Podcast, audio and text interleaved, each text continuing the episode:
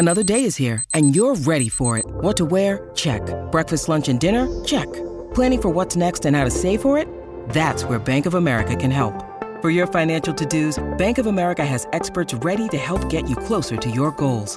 Get started at one of our local financial centers or 24-7 in our mobile banking app. Find a location near you at bankofamerica.com slash talk to us. What would you like the power to do? Mobile banking requires downloading the app and is only available for select devices. Message and data rates may apply. Bank of America and a member FDIC. Pourquoi y a-t-il moins de sorties cinéma en été? Merci d'avoir posé la question.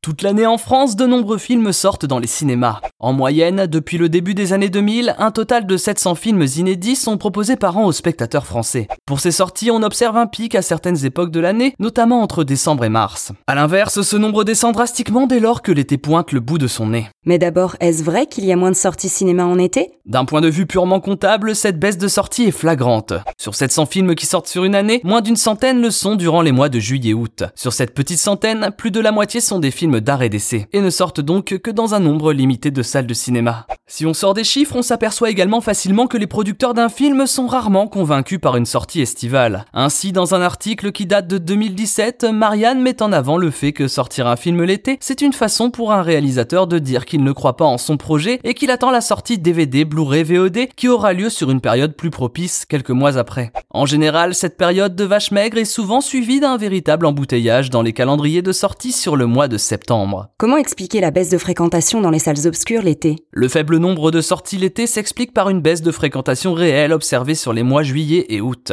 En France, la baisse se chiffre entre 30 et 40% par rapport aux autres mois de l'année. Cette tendance est de moins en moins vraie car les effets de la météo et de la chaleur se font moins sentir depuis la démocratisation des salles climatisées en 1994. Cependant, cette baisse persiste et s'explique par des raisons économiques et sociétales. Économique car durant la période estivale, les jeunes et les familles ont d'autres sources de dépenses telles que le logement de vacances, le tourisme ou les activités sportives. Et sociétale car avec l'exode lié au congé, les potentiels spectateurs changent leurs préoccupations pendant plusieurs semaines. Au lieu d'aller au cinéma, ils préfèrent s'orienter vers des activités qu'ils n'ont pas l'occasion de réaliser le reste de l'année. En quoi les blockbusters sont-ils responsables de peu de sorties cinéma l'été? Autre phénomène important qui explique le peu de sorties l'été, le summer blockbuster.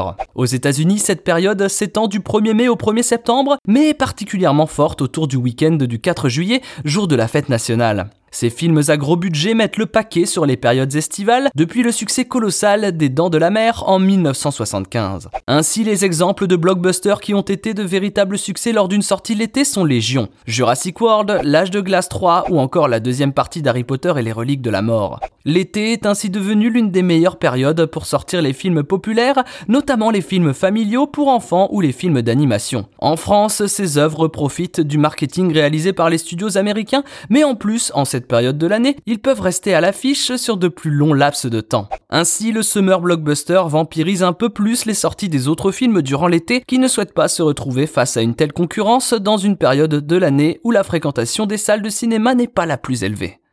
Maintenant, vous savez, un épisode écrit et réalisé par Thomas Dezer. Ce podcast est disponible sur toutes les plateformes audio. Et pour l'écouter sans publicité, rendez-vous sur la chaîne Bababam Plus d'Apple Podcasts.